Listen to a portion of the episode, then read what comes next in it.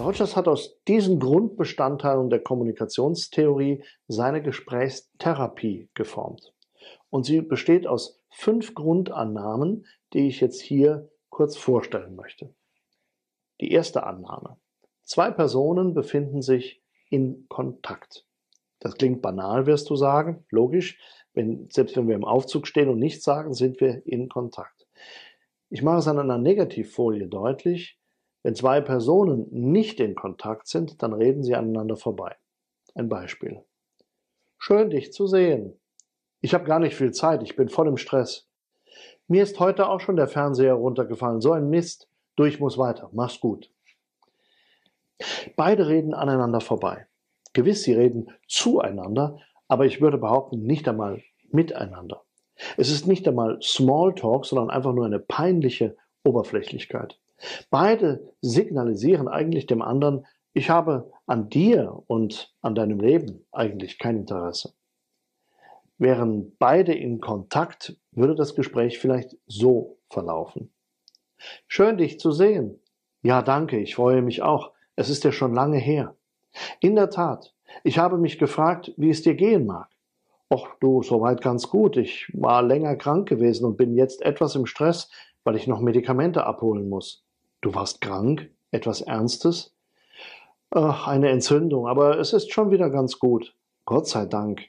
Vielleicht können wir uns ja mal treffen, wenn du es jetzt eilig hast.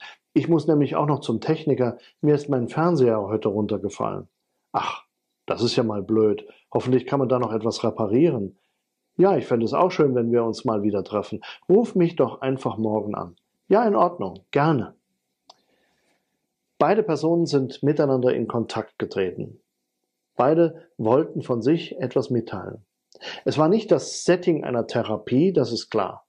Denn diese Form von Gespräch und Dialog in der Therapie basiert darauf, dass der Therapeut überwiegend ein Hörender ist, einer, der wahrnimmt und versteht. Im Französischen gibt es für das Wort hören zwei Begriffe, die sich voneinander unterscheiden. Einmal das eher technische Wort écouter, das Hören meint im Sinne von ich habe Geräusche, Töne akustisch aufgenommen.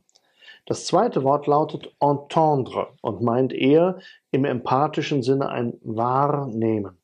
Man kann also hören, dass jemand auf die Frage, wie geht es dir, sagt, ach du, ganz gut, es geht so, aber das Wahrnehmen seiner Stimmlage, der Modulation des Gesagten, seine Mimik und Gestik transportiert die Botschaft, mir geht es nicht gut, ich fühle mich zurzeit nicht wohl.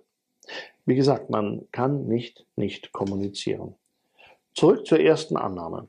Beide Personen treten in Kontakt. Das Wort Kontakt meint hier also nicht, dass sie sich höflich begrüßen, sondern es meint den anderen in seiner Person wahrnehmen. Wir könnten hier auch den Begriff der sensiblen Achtsamkeit einführen. Dieser Kontakt, der nun zwischen Therapeut und Klient hergestellt ist, bewirkt, dass sich innerhalb der Beziehung eine Veränderung abspielen kann.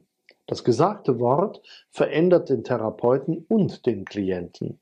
Zum Verständnis, es gibt in der therapeutischen Sprache auch den Begriff ich bin mit mir im Kontakt.